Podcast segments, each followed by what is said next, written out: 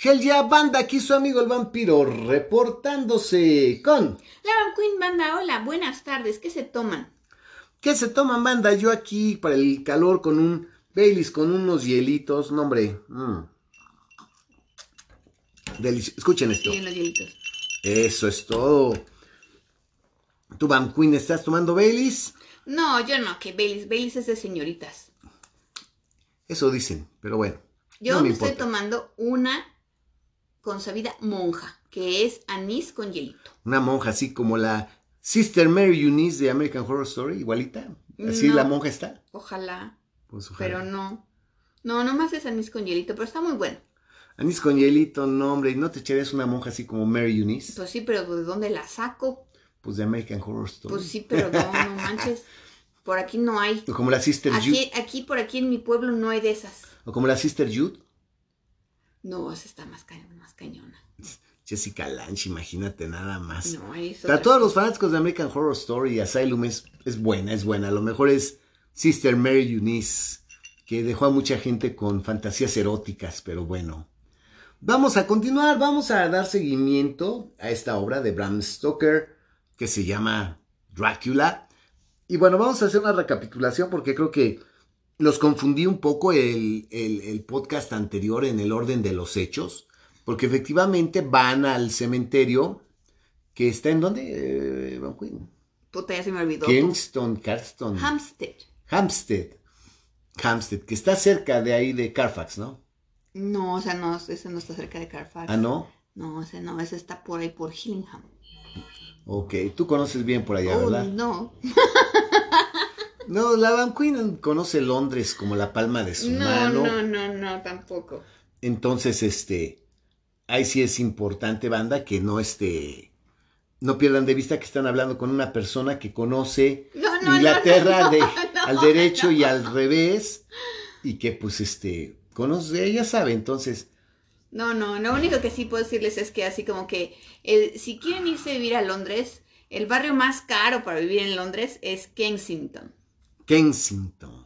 Ahí es donde el metro cuadrado es de terreno y de construcción es el más caro, es la zona más exclusiva de Pero Londres. sí está bonito por allá. No, ahí ya sí está bien bonito el Kensington, sí. Ok, ah, muy bien, bueno, ya saben, si tienen dudas, escriban a la Van Queen para que les Sí, cuando- platique, Si quieren este, asesoría en bienes raíces de Londres, por favor avísenme. para que les platique a la Van Queen qué onda con sus aventuras en Londres.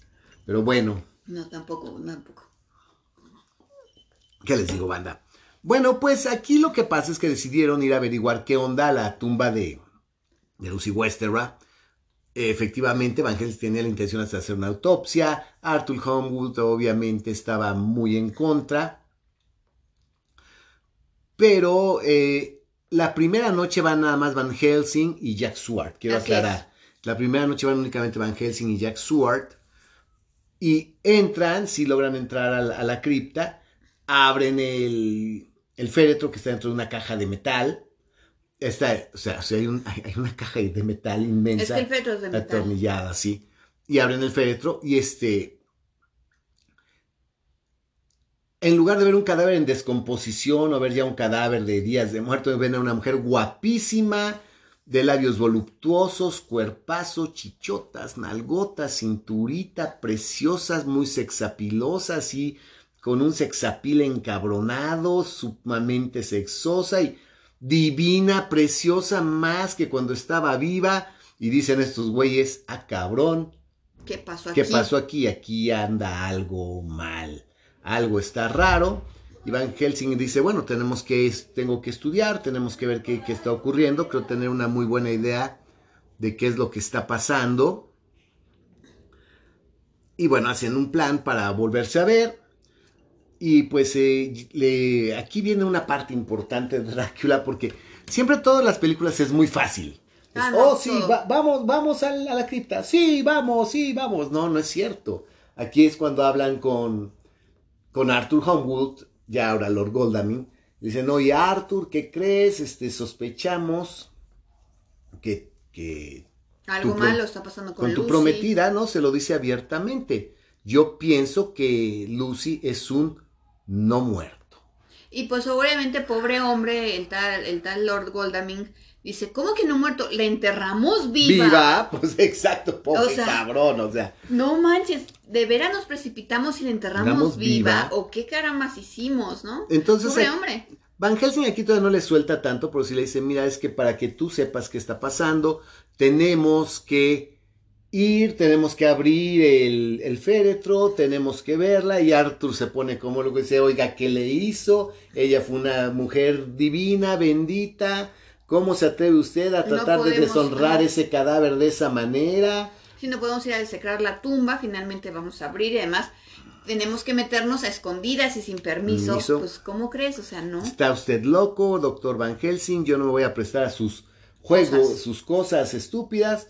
Y Van Helsing le dice, bueno, mire, yo entiendo que usted está muy dolido, entiendo su dolor, tiene usted razón en lo que dice, pero yo le puedo garantizar que el alma inmortal de su amada no, No. descansa. No descansa.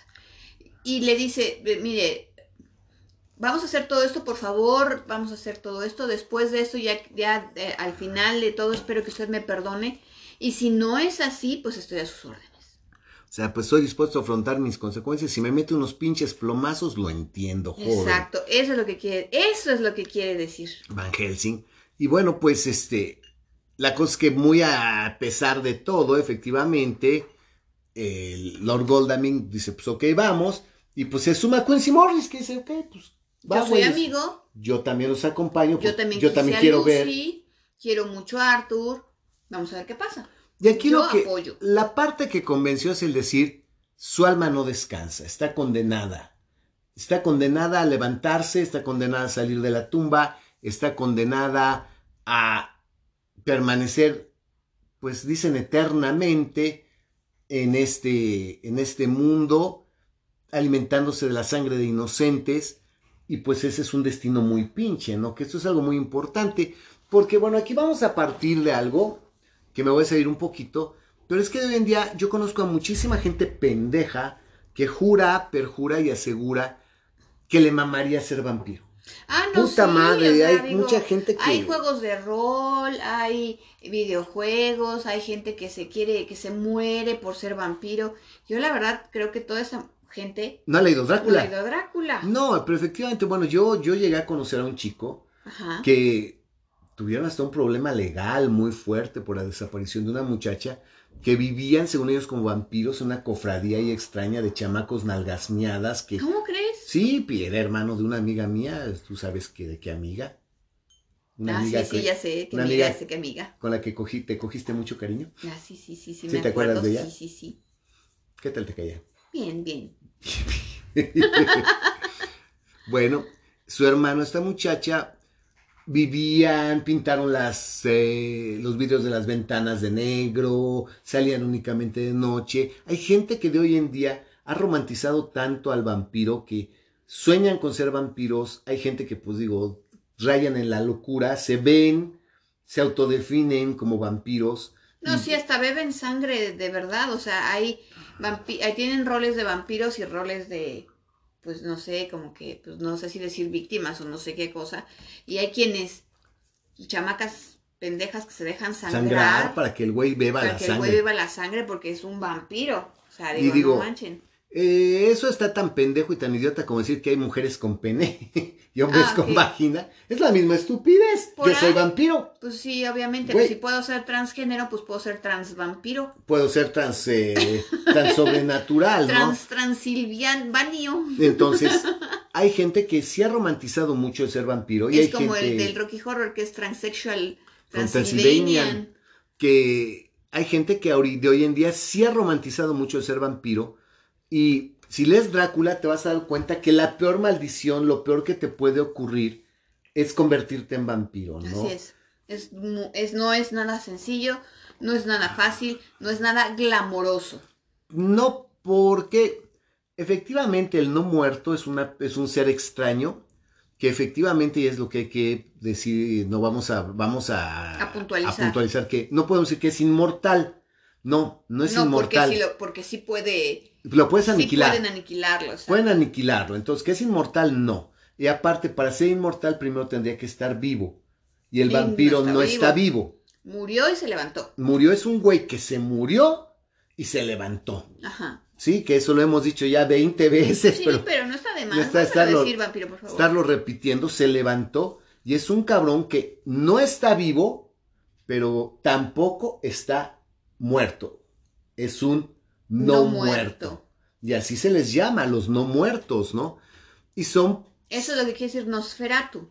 Eh, sí, Más o menos. Exacto, pero de eso vamos a hablar más adelante. Ah, No- ok, pero es Nosferatu una probadita. significa efectivamente no muerto, pero viene más bien de Nosforos, pero de eso hablaremos más adelante, Ah, porque cuando ya hablemos de la película de Murnau, de Nosferatu, ya hablaremos eh, del vocablo, aunque realmente no tiene, no existe. Lo inventó eh, Murnau basándose en Nosforos, Ah, del griego. Nosforos, pero bueno. Bueno, eso lo vemos más adelante. Perdón, me adelanté. Más adelante, sí, no te adelantaste un chingo, pero bueno. ¿Qué quieren? Bueno, eso hace cuando se está cogiendo una monja, bueno. no. No, me estoy tomando una. Eh, Perdón, se está tomando una monja, pero bueno. Entonces, este, continuó. Aquí el, el punto es que es una maldición, es una vida espantosa de horror porque pues son seres que viven al capricho, a la orden y al, al bajo el mando y la opresión total, absoluta, el capricho de quien los vampirizó. Eh, son sus amos, aquel que, que, que las vampiri, que vampiriza a alguien es su amo y tienes que cruzar el mundo completo para verlo, si es eso lo que, lo que él te quiere, ordena. ajá. tienes que alimentarte de la sangre de inocentes, ¿sí?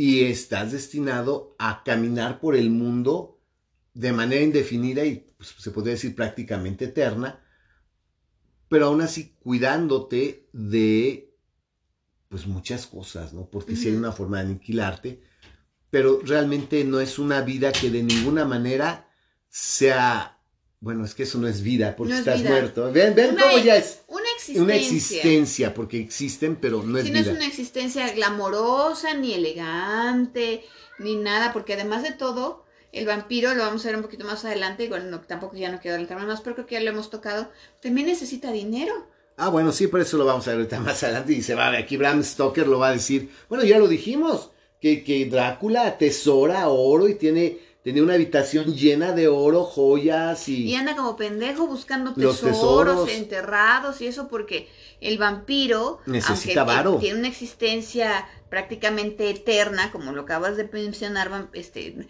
vampiro, como acabas de mencionar que los vampiros son casi casi eternos y si- y su existencia es eterna, sí necesitan dinero para vivir, o sea, no es como que no necesiten nada, ya independientemente de que tengan que, beber sangre de inocentes, también necesitan dinero para vivir. No, sí, necesitan de recursos. O sea, ser vampiro no te, no te quita que tengas que corretear la chuleta como puedas. Claro. ¿No? Eso es algo muy, muy, muy puntual. Y es la- lo que normalmente eh, yo entiendo y lo entiendo que en las películas por el lenguaje cinematográfico o en las series de televisión que a veces responden más a los tiempos que al- al- a las obras literarias en las que están inspiradas, pues lo toman, lo obvian completamente. No, obviamente, es horrible. Y bueno, aquí no hay que perder de vista que en una Inglaterra victoriana, donde la religión tiene una fuerte huella en la sociedad, no podemos dejar de pensar que si tienes creencias religiosas, el Bueno, aquí en la época victoriana, perdóname que te interrumpa, no solamente la religión, también la moral, la moral, que no, que no es lo mismo, no es lo mismo. pero bueno, Van de la mano, pero no son pero lo mismo. aquí sí te voy a hablar de religión al mil porque porque Bram Stoker te está hablando de hostias. Entonces, cuando Bram Stoker te habla de una hostia consagrada para combatir al no muerto, está ligándolo y lo está refiriendo a un Al ser demonio. demoníaco, a un Sí, ser o con un enemigo de la iglesia. un enemigo de la iglesia. Ya por no dejar. Pues sí, pero es Ya que no si digo cosas, enemigo de la iglesia me podría decir un padre luterano y tampoco por eso me gusta hablar de enemigos de la iglesia. Te estoy hablando de un ser aliado a Satanás y demoníaco, porque enemigo de la iglesia puede ser cualquier protestante. Por Bueno, eso no me de gusta decir, claro que tienes que estar de acuerdo, porque siempre tengo razón. O sea, si se dan cuenta, yo sí le doy el peso adecuado a todas las palabras, pero bueno.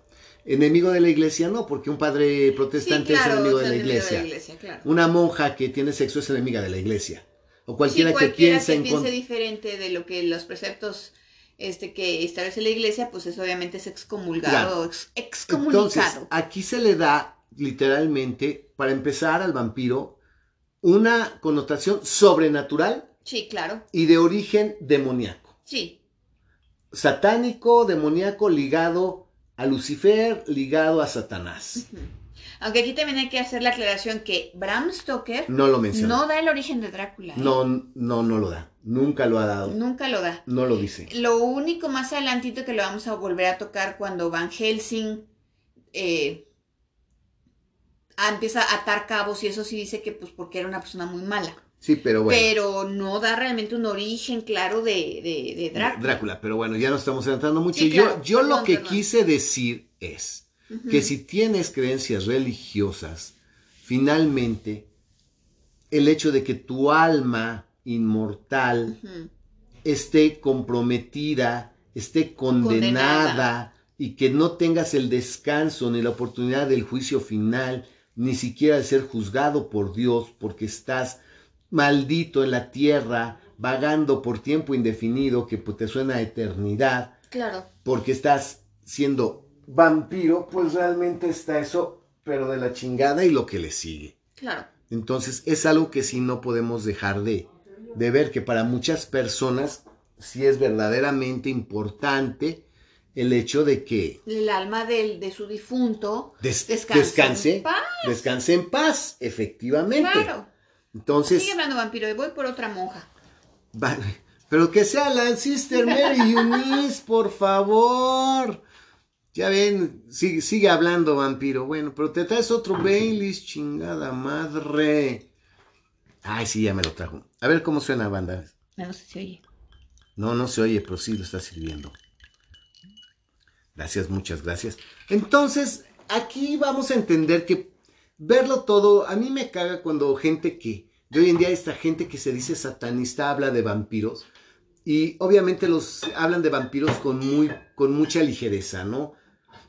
Cuando es verdaderamente una pesadilla, es verdaderamente una maldición el ser vampirizado. Y realmente ese es el argumento más importante con el que este, logran convencer a Arthur Homewood de ir a, a abrir la, la tumba de, De Lucy. de Lucy, porque pues definitivamente, pues el Arthur lo que quiere es el descanso eterno y la salvación del alma de su amada. Claro Así que es. ahorita realmente, pues mucho de- dicen hasta este pinche médico Van Helsing, está loco. Entonces, bueno, ¿qué quieren que les diga? Definitivamente esto es una situación muy compleja. Bueno, banda, pues entonces continuamos. Aquí ya convencido Arthur Homewood de que pues tienen que ir. Efectivamente, llegan todos, se meten, se brincan la barda. No se imagínense un noble brincándose la barda, ¿no? Pues sí, porque también tienen que ir subrepticiamente. ¿Cómo? Subrepticiamente. O sea, a la callada. Sí, porque ellos en dónde estaban ahorita? En Homestead. En Homestead. No, Hampstead. En Hampstead. Ujú. Ok, y por ahí está chido, ¿verdad? No porque hay cementerio. Ok, bueno. Ya saben, la Van Queen conoce bien Inglaterra. ya, ya, ya, ya. Entonces, este, ¿ya qué? Pues bueno, ella nos podrá dar mejor información sobre calles, rutas y cómo llegar, pero bueno.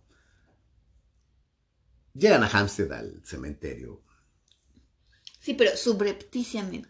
y tienen que entrar al, al cementerio y efectivamente Van Helsing este había sellado la tumba con una cruz, llevaba ajos, para que Arthur pudiera verla, ¿no? O sea, era importante que Arthur la viera. Y Bueno, que entraran y que vieran que estaba vacío. para vacío, empezar. exacto. Que entraran y que estaba vacío. Que no estaba Lucy en donde debería de estar. Por eso entraron hasta después del, del, del anochecer para que se dieran cuenta de que Lucy no está. Entonces, así como que la misma sorpresa de que qué pedo, se robaron el cadáver o qué onda, qué pasó, bla, bla, bla, bla, bla, bla. Y entonces sale y con, trae, con la hostia consagrada que trajo desde Ámsterdam y con los permisos necesarios que ya hemos platicado. Ya hablamos de eso ya en habíamos pasado. hablado la- el, el- el- el capítulo pasado, sella todas las grietas. Y mon- ahora sí que montan guardia, se ponen a esperar.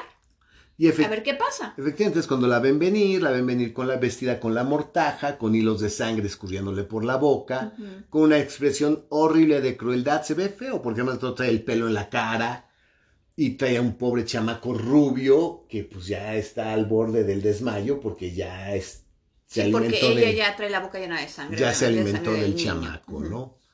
Y aquí pues viene todo el drama de que pues Arthur ve a la muerta, la ve parada, la ve caminando, la ve más sexual, la ve más voluptuosa, la no, ve... todavía hasta le dice, oye, no, Arthur, mi amor, ven, ven conmigo, deja estos metiches, chismosos, inútiles, y ven y quédate conmigo.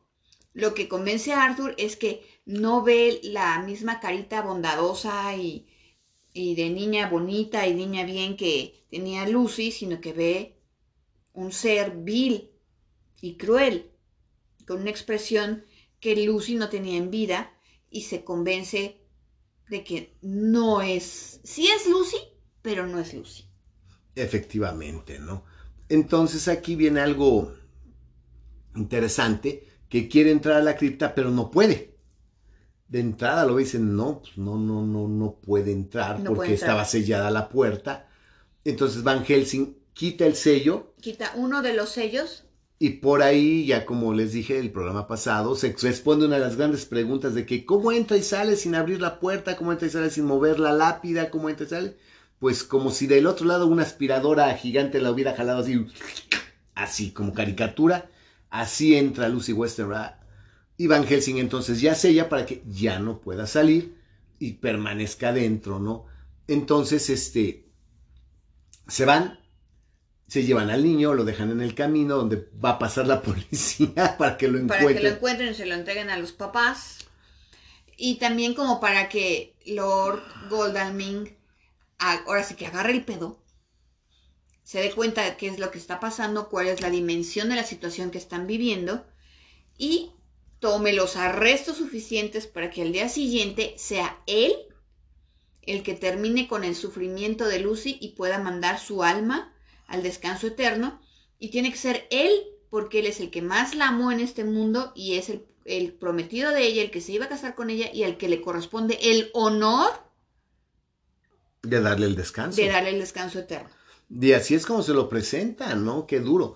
Aquí Van Helsing les dice que él ya ha estudiado, que él ya se puso a hacer su tarea, que él ya averiguó y les dice todo lo que yo acabo de mencionar de los no muertos, que dice que son seres que están condenados a caminar por el mundo, malditos, que sus almas no van a tener descanso, que están lejos de alcanzar la gloria, que son seres eh, de una naturaleza sobrenatural, de una naturaleza infernal, se pudiera decir, de alguna forma, que están condenados a salir de noche, a alimentarse sangre de, de inocentes, y que lo peor, y que esto es lo que a ellos les preocupa mucho, es que son como una plaga, porque... Ah, claro, donde aparece uno, hay em, más. Aparece, hay más, ¿por qué? Porque cada vez que un no muerto se alimenta de alguien y ese alguien queda vivo, está condenado también a convertirse en uno muerto cuando muera.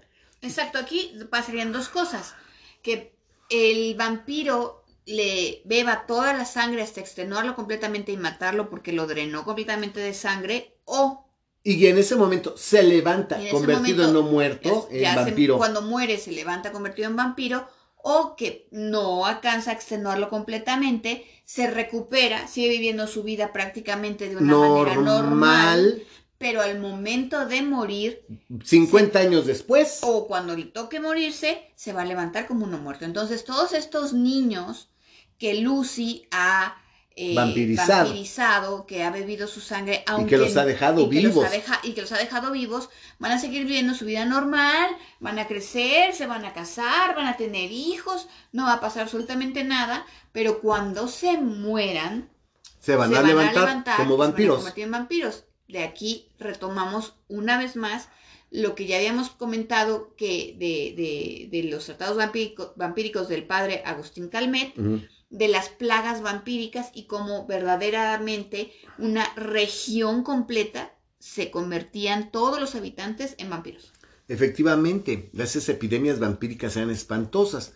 Entonces, aquí Van Helsing se los deja saber y dice que él lo que sabe es que acabando, aniquilando al vampiro que lo vampirizó, Se se acaba. acaba el problema. Entonces la manera de salvar a todos esos niños es aniquilando a Luz. A Lucy, exacto. Y no les puedo decir que, aquí dicen de repente, matarla verdaderamente, Ah, sí, el libro dice así. matarla verdaderamente, porque bueno, para matarla primero tendría que estar viva.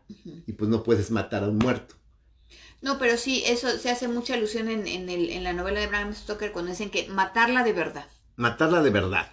Porque Punto. sí está, está muerta, pero no está muerta. Entonces ya Van Helsing ya tiene una idea clara y sabe que la manera de defenderse de estos seres es la cruz, el ajo, las flores de ajo y la sagrada hostia, que es el arma más poderosa que tenemos, Contra, Contra el, el vampiro. la hostia consagrada. Que no es como que a cualquier cabrón agarra una hostia o yo en mi casa me siento sacerdote y bendigo una hostia y con eso voy a atacar un no, vampiro. tiene No, que estar consagrada por un sacerdote. por un sacerdote y debes de tener permiso de la iglesia para usar Para usarla, esa claro. hostia. Entonces, pues, ¿qué les digo, banda? O sea, como se dan cuenta, la mayoría de la gente que habla de vampiros está pendejísima. No, y es que ya aquí el punto es que no solamente, aquí lo, lo triste de vampiro es que no solamente la gente en general, porque pues la gente no tiene más que el conocimiento del que se llega a través de las películas o de las series, pero también gente que son escritores, que son novelistas, que son guionistas, pues también tampoco saben mucho de vampiros, es la verdad. No, esa es la verdad. Y pues aquí hay que darle al darqueto lo que pidan, ¿no? Entonces, pues, ¿qué te Claro, porque aquí está, como decías, está romantizado y todo mundo quisiera ser vampiro. Pues es- efectivamente, yo creo que no ha leído Drácula, si lo leen con cierto detenimiento, pues igual a ver cuánta gente de veras quiere ser vampiro, ¿no? Efectivamente. Yo paso. No, pues yo soy vampiro. Yo digo, Tú francamente. eres, pues tú eres el vampiro, güey, sí. Yo soy pro Lord Ruthven. Es mi máximo ídolo Lord Ruthven. Y bueno, pues, ¿qué quieren que les diga? Ni modo, ni modo, gente, ni modo. Entonces ya deciden efectivamente ir a la noche siguiente, van con todo preparado, llevan hasta un cautín para soldar, Llevan un martillo, llevan un martillo llevan una estaca. y llevan su- bueno, sus, sus- sus ajos y bueno. La cosa es que llegan, a la, llegan de nuevo al, al cementerio, cripta, claro. llegan a la cripta y ¿qué ocurre, Van Quinn? Entran, desatornillan la caja y se encuentran ahora hacia Lucy porque no se pudo salir. Porque había Porque Helsing todas había las rendijas estaban selladas y pues era imposible que se saliera.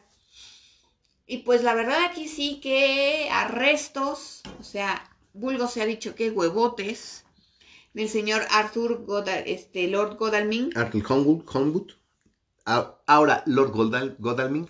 porque le pasan el martillo, le pasan la estaca y le pone la estaca sobre el corazón a Lucy y el- de hecho, en, el, en, el, en la novela, Bram Stoker dice que igual que si fuera Thor, el dios Thor nórdico, blandiendo su martillo, le deja ir toda la estaca a Lucy y le traspasa el corazón. y que el, que el cuerpo que estaba ahí dio un alarido espantoso de carácter sobrenatural, que se empezó a retorcer dentro del ataúd y que fue verdaderamente horrible ver a ese ser moverse, retorcerse, estremecerse mientras era Clavado, atravesado por la estaca. por la estaca. El consuelo viene cuando, una vez que ya le atravesaron el corazón, Lord Godalming voltea, ya ve bien a Lucy y vuelve a ver otra vez ese candor, esa pureza, esa bondad en la, en la expresión de Lucy y se da cuenta que dice, ok, esta sí es Lucy, ya está muerta, ya está descansando, hemos salvado su alma inmortal. Y de todos aquellos, y hemos salvado a todos aquellos que habían sido mordidos, Vampirizados por vampirizados ella, ajá. por ella. Entonces todavía, después de eso, Van Helsing los, man- man- los deja salir, tanto a Arthur como a Quincy, que va, oye, ser un amigo así o tener un amigo así como Quincy Morris, oye, yo quiero que sea uno. Qué bárbaro, porque él realmente ya ni la debe ni la teme ni nada, pero obviamente él también, quería a Lucy. Claro. Y así estimaba a los otros güeyes. Y estimaba mucho a, a Arthur, y, a su amigo y a, y a Jack Stewart. Y dijo, yo voy, aunque sea de apoyo moral, pero sirve mucho más que de apoyo moral, ya lo veremos más adelante, pero de veras que tener un amigo así es invaluable. Entonces aquí lo interesante y que es lo que sí, es que ya se dan a la tarea de cortarle la cabeza. Así se quedan ya Jack Stewart y Van Helsing adentro de la cripta y todavía lo que hacen es cortar, primero le cortan la estaca, así lo que sobresalía de la estaca, pero teniendo cuidado de que el corazón que siga quedara la punta de la estaca atravesando el corazón. Era para que cerrara el féretro, vaya. Le cortan la cabeza a Lucy, o sea, la separan la cabeza del cuerpo y todavía le llenan la boca de, ajos. De ajos, sí. Y cierran la caja, la tornillan. La caja, la tornillan. Y la soldan. La soldan. Sí. Y se salen. O sea, imagínense toda la precaución, ¿no? O sea, Dios mío, qué espanto. Y ahora efectivamente es cuando... Es cuando empieza la verdadera travesía de este grupo de amigos y de este grupo de personas tan interesante. Porque ahora, en primer lugar, Van Helsing le dice a Arthur, bueno, amigo, ya vimos que fue todo lo que pasó. ¿Puede usted perdonarme? Sí, a huevo. Y todavía le dice, no, no se preocupe, doctor Van Helsing, no solamente lo perdono, sino que le agradezco todo lo que usted ha hecho por Lucy y por mí. Y no sabe de qué manera me siento tan agradecido. Tiene usted mi gratitud eterna y yo estoy con usted para lo que usted quiera y para lo que usted se le ofrezca.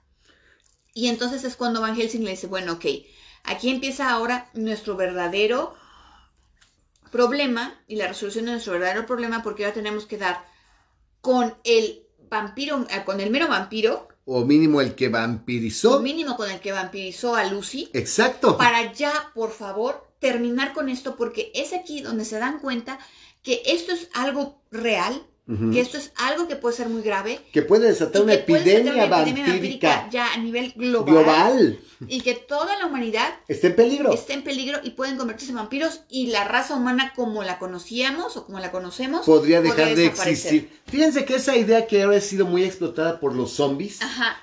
es originalmente presentada por Bram Stoker. Exactamente. Porque ahora la onda es que es que el zombie te muerde y te conviertes en zombie y toda la humanidad se convierte en zombie. No es, esa idea no es de los zombies, ese esa premisa es de Bram Stoker eh, Drácula, porque Bram Stoker los dice y Van Helsing se los dice. Es que este es un peligro para la humanidad. La humanidad como la conocemos, si no detenemos al origen de esta maldición, la, humanidad como la conocemos puede dejar de existir. Aquí está hablando Van Helsing de un apocalipsis vampírico. Exacto. No habla de un apocalipsis zombie, habla de un apocalipsis vampírico, donde todo el mundo se va, viene una epidemia vampírica y todo el mundo eventualmente, cuando muera, se va a empezar a levantar y va a levantar sediento de sangre y van a ser todos no muertos y que la población mundial a nivel global se iba a vampirizar. O sea, Van Helsing ve un peligro, una catástrofe global, un apocalipsis vampírico y dice, la única forma es detenerlo en este momento. Y lo que ella tiene ciertos estudios, ciertas cosas, pero necesita reunir más información.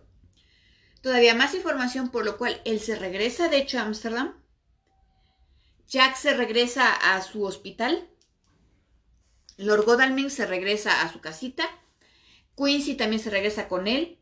Y están esperando a ver, que le dijo, necesitamos reunirnos dos días después de esto, de, de la fecha en la que mataron a, bueno, en la que le dieron la muerte permanente a Lucy en casa de Jack Sword para ponernos de acuerdo y aquí es donde ya llegan, por fin se juntan todos los caminos y ya también tenemos, ya está el concurso también de Mina Harker y de Jonathan Harker que vienen a aportarle pues muchísimo más a la, a, la situación. Bueno, aquí es donde yo este les quiero hablar de la delicia literaria que es Drácula. ah, claro.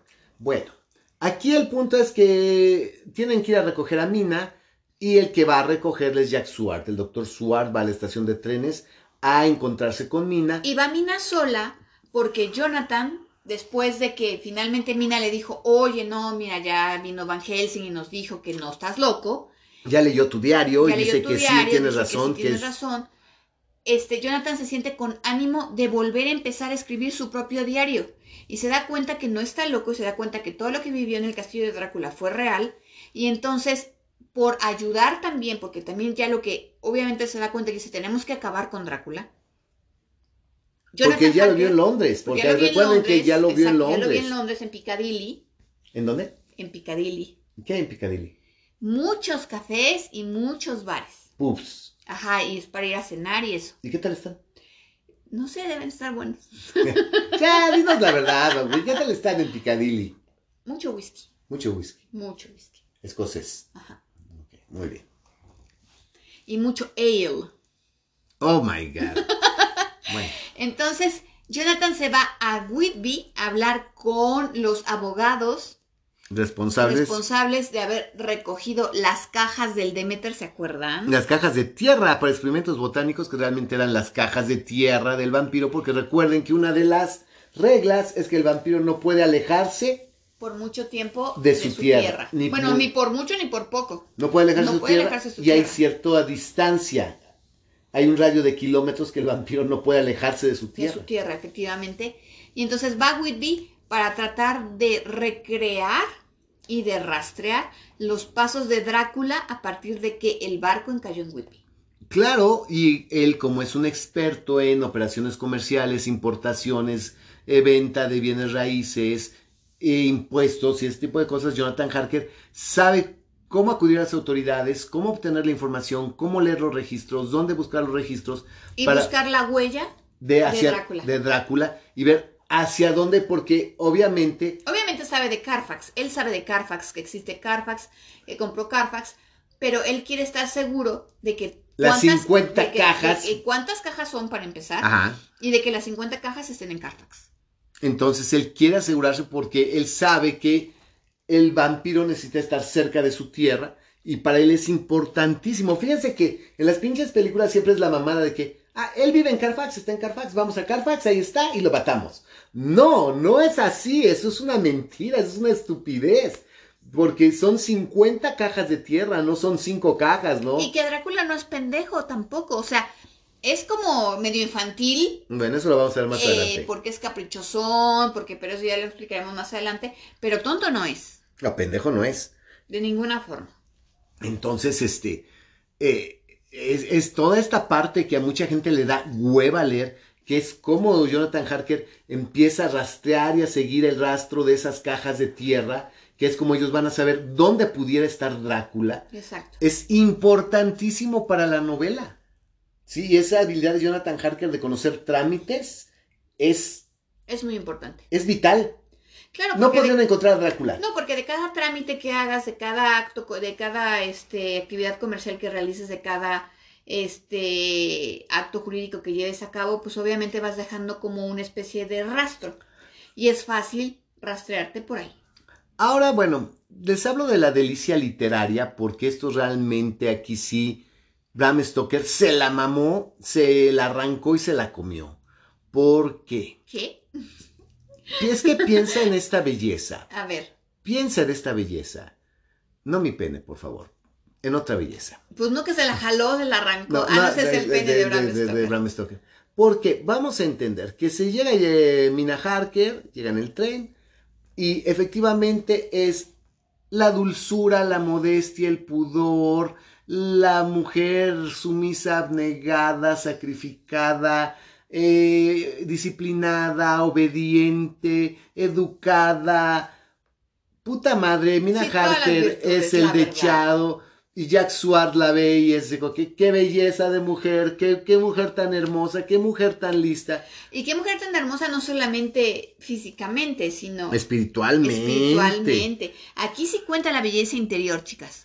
Sí, sin nada de body. Solamente aquí. No da de body positive porque es guapa. No, no, no, porque es guapa. Pero además de todo lo exterior, que sí cuenta, Que es rubia, por cierto. también cuenta, aquí sí cuenta la belleza interior. Y rubia natural, ¿eh? por lo que se sabe. Entonces bueno. cuentan las dos, la interior y la exterior. No, y rubia natural porque dicen que las cortinas combinaban con la alfombra, pero bueno. Entonces, ¿Qué, este, dice Bram Stoker que las cortinas? Bueno, mis cortinas sí machan con mi alfombra. bueno, es que el tuyo es un tapetito. Sí,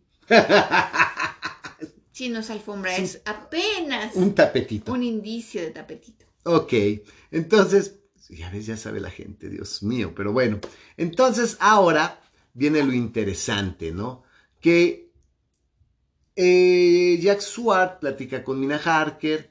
eh, Sí, porque ella tiene mucho interés en saber cómo murió Lucy. Lucy. Entonces, pues obviamente Jack Swart le dice que todo lo tiene en su diario, pero que por desgracia su diario está en rollos fonográficos, ¿no? Que él no lo tiene escrito, que él por pragmatismo, él tiene un sentido muy práctico, Es hombre. lo grabó, Es hombre. lo grabó en, en discos eh, En fonográficos, rollos de cera, sí. en rollos de cera fonográficos y que pues este tiene que escuchar los rollos. Entonces este Mina ya por fin logra platicar con Van Helsing, se presentan y Van Helsing se queda sorprendidísimo por Mina Harker, porque aquí da- banda, yo lo que les quiero es que no me canso yo de decirles los conceptos tan cabrones, las emociones, los sentimientos que levanta Mina Harker de admiración, respeto, empatía, porque Van Helsing cuando la conoce dice, Dios mío, esta es la mujer más excelsa del planeta, pero tiene mente de hombre. Oh, sí. Van Helsing dice, Mina Harker es una mujer con mente de hombre. O sea, además de todas sus virtudes, que ya son incontables, innumerables, y todas son verdaderamente admirables, envidiables, un dechado de virtudes, Mina Harker, además de todo, tiene mente de hombre. Y por mente de hombre aquí, porque obviamente por los tiempos en los que estamos viviendo es, ay no, pero ¿por qué? Bu, bu, bu, bu, bu". No vayan a empezar con sus jaladas feministoides, porque no son, fem- no son feministas, sino son feministoides y pendejoides. Obviamente lo que se refiere es que tiene una mente práctica. Porque honestamente las mujeres no tenemos mente práctica. O sea, asúmanse Tiene como muy- mujeres. No tenemos mente práctica. Tiene muy buena Pero memoria. Mina sí. Y es organizada, es sumamente organizada. Entonces dice, es una mujer con mente de hombre, y lo cual para Van Helsing le es encantador, Y valioso. y valioso. Y es cuando entonces le Mina recibe, no es que yo recibí esta, le dicen, mira, yo recibí esta carta y le esta carta y yo entonces, mira, yo le contesté y aquí. Entonces cuando Mina dice, a ver, ¿saben qué bola de pendejos? Denme chance, me voy a encerrar, denme todo lo que tengan, diarios, cartas, todo lo que Telegramas. tengan, telegramas, eh, recortes, Recortes de, de periódico. periódico, o sea, todo. Dénmelo a mí. Dame tus rollos, dame una chingadera en que escucharlos, doctor Suar, por favor. Y Mina Harker agarra su máquina de escribir. ¿Y qué creen, banda? Mina Harker pone en orden toda esa información, transcribe los rollos fonográficos, los cilindros fonográficos de Suart, los lleva a la mecanografía y todo lo hace con papel carbón y lo hace por triplicado. Así es, para que cada quien tenga su eh, set de documentos, puedan leerlos, puedan estudiarlos, porque no nada más es leerlos, no nada más es tenerlos, es leerlos, estudiarlos, analizarlos, y que, por, y que entre todos puedan salir con una solución favorable para ver qué pedo con Drácula. Entonces, imagínense qué belleza que el libro que tienes en tus manos y el libro que tú estás leyendo es el trabajo de la compilación y organización llevada a cabo por Mina Harker. ah, sí, claro. O sea, el libro es el trabajo de Mina, es Así lo es. que Mina mecanografió, lo que Mina leyó, lo que Mina organizó, lo que Mina puso en orden cronológico, todo lo que Mina consideró que era importante, que ella mecanografió por triplicado en ese, en, en ese tiempo, es exactamente el libro que tienes en tus manos. Es el trabajo de Mina Harker, el libro que estás leyendo. Y eso es gracias a Bram Stoker que quiso darle a Mina. todo a ese peso, pero ve qué impresionante. Cuando yo llegué a ese punto, te puedo decir que dije, wow, estoy leyendo el trabajo de Mina. Claro, y te involucras con los... De por sí ya estás así muy involucrada con los Estoy personajes. leyendo el estudio, análisis, investigación Y el esfuerzo. de Mina Harker. Y no puedes dejar de imaginarte a la mujer pegada a la pinche máquina de escribir ahí noche. achatándose los putos dedos. Ah, bueno, sí, porque ahora ya, com- como el teclado no suena, nada más hace clic, clic, clic, clic, clic, No, pero para las máquinas de aquel entonces, los madrazotes y con papel carbón por triplicado. No manches. Las mujeres eran. Sí, un trabajo, fue, la verdad fue un trabajo titánico. Digo, y decir, este libro que tengo en mis manos es el trabajo de Mina. No, sí. Dices, qué belleza. En ese momento Drácula se convierte literalmente en uno de los libros más hermosamente escritos en la historia de la humanidad. Típico del romanticismo. Buscar también, como ya hemos dicho, nuevas formas, maneras diferentes de contar una historia. De contar una historia, efectivamente, ¿no?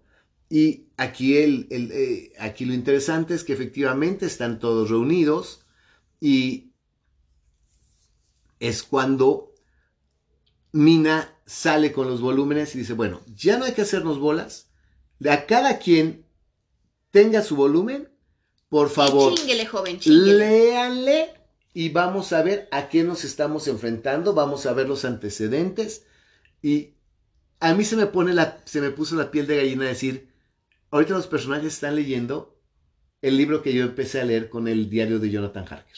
Claro. Y están leyendo lo mismo que yo he leído hasta este, hasta, este, este punto. Se me puso la carne de gallina, es decir, todos están leyendo en este momento lo que yo he leído.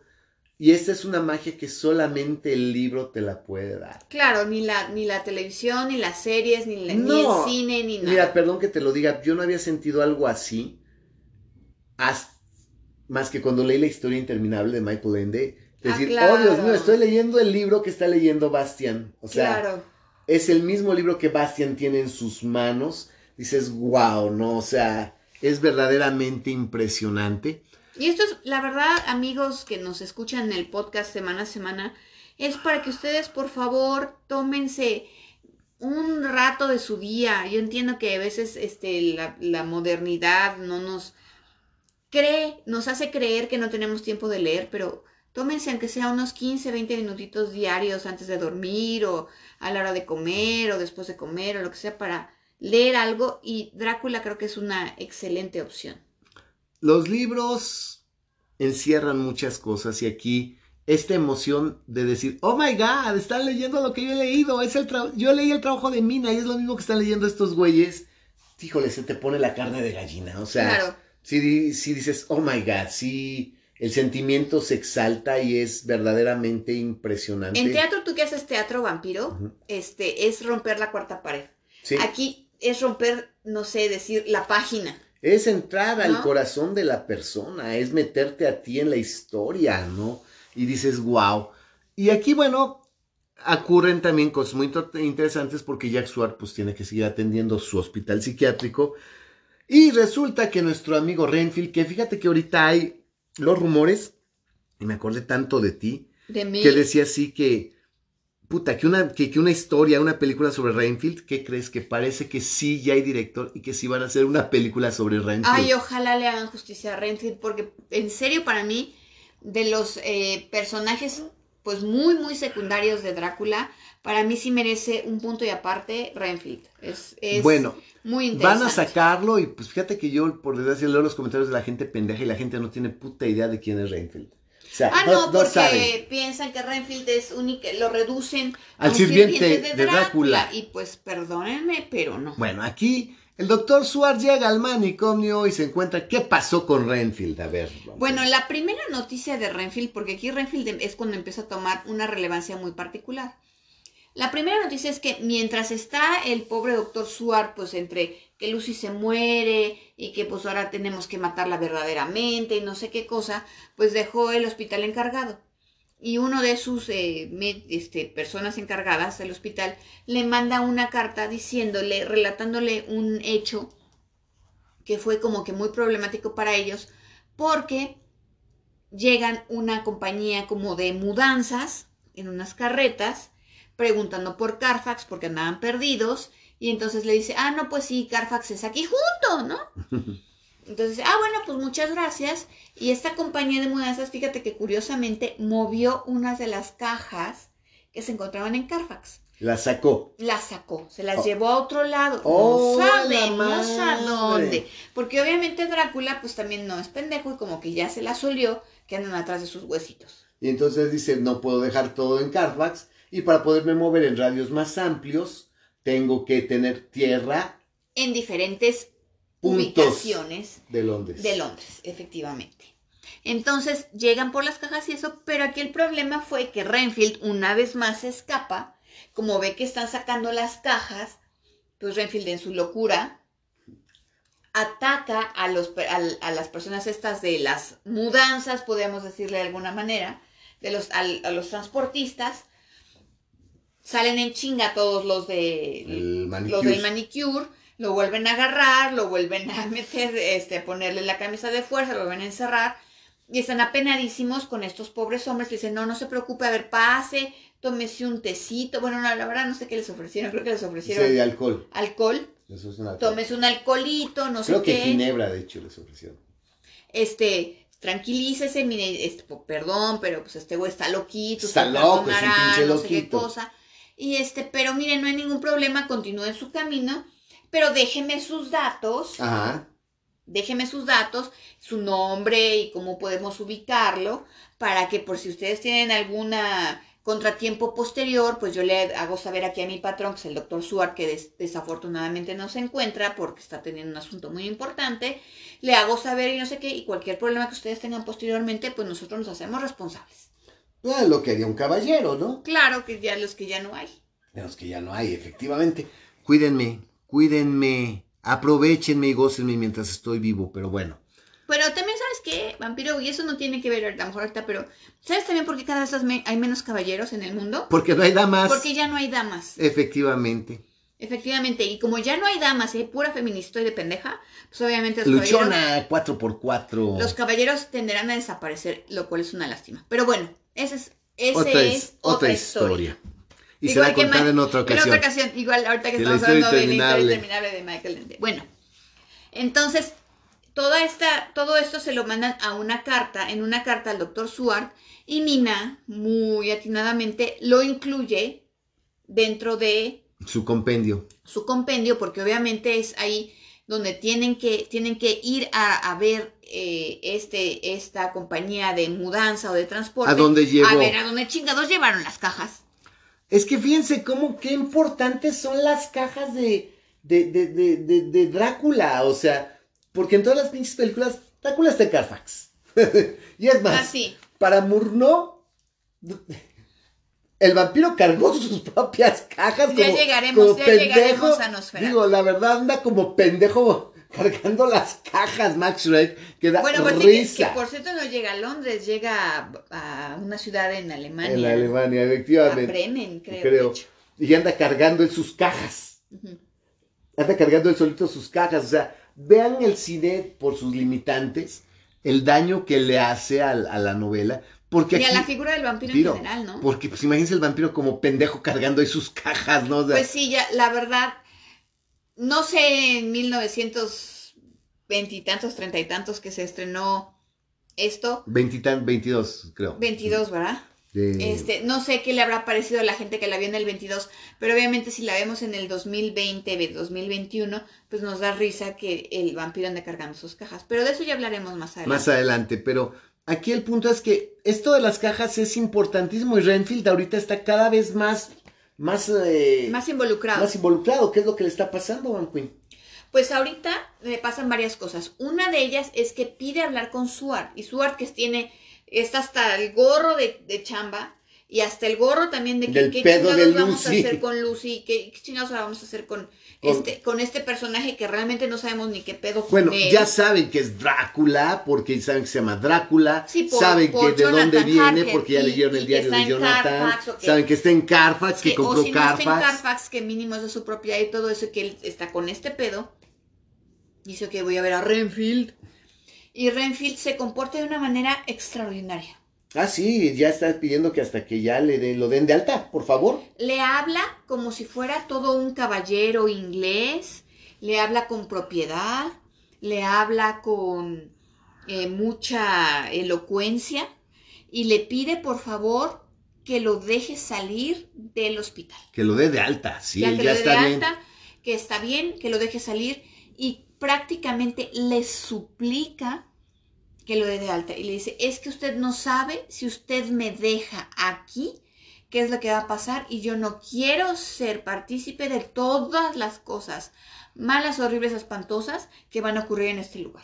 Si usted me deja Si usted, aquí. si usted me deja aquí. ¿Y qué le dijo Suart? No, joven. Usted está bien pinche loco. Usted se queda.